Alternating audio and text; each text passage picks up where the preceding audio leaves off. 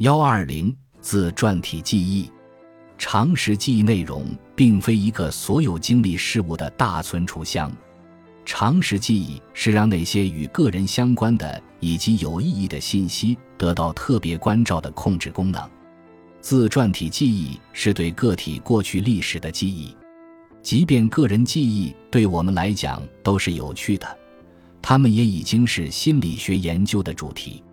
我们已在常识记忆持续时间这部分谈到了自传体记忆。现在，我们把自传体记忆当作是常识记忆的一种特殊形式。自传体记忆即便不是完美无缺，通常也是相当不错的。通常包括涉及情绪、自我描述、特殊事件和生命历史的信息。然而，要取得客观的数据有一定难度。一些研究者克服了这个问题，例如费尔德采访了同一家庭的各个成员，其他成员就可以证实某人过去的事实，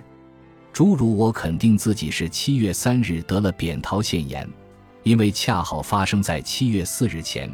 使我错过了大街上的游行队伍的回忆的真实性，可以通过其他家庭成员的核实以及咨询医疗记录来确认。该类型研究表明。当问及事实性问题时，家庭成员之间的相关度很高，而在情绪和态度方面，相关度要低得多。本集播放完毕，感谢您的收听，喜欢请订阅加关注，主页有更多精彩内容。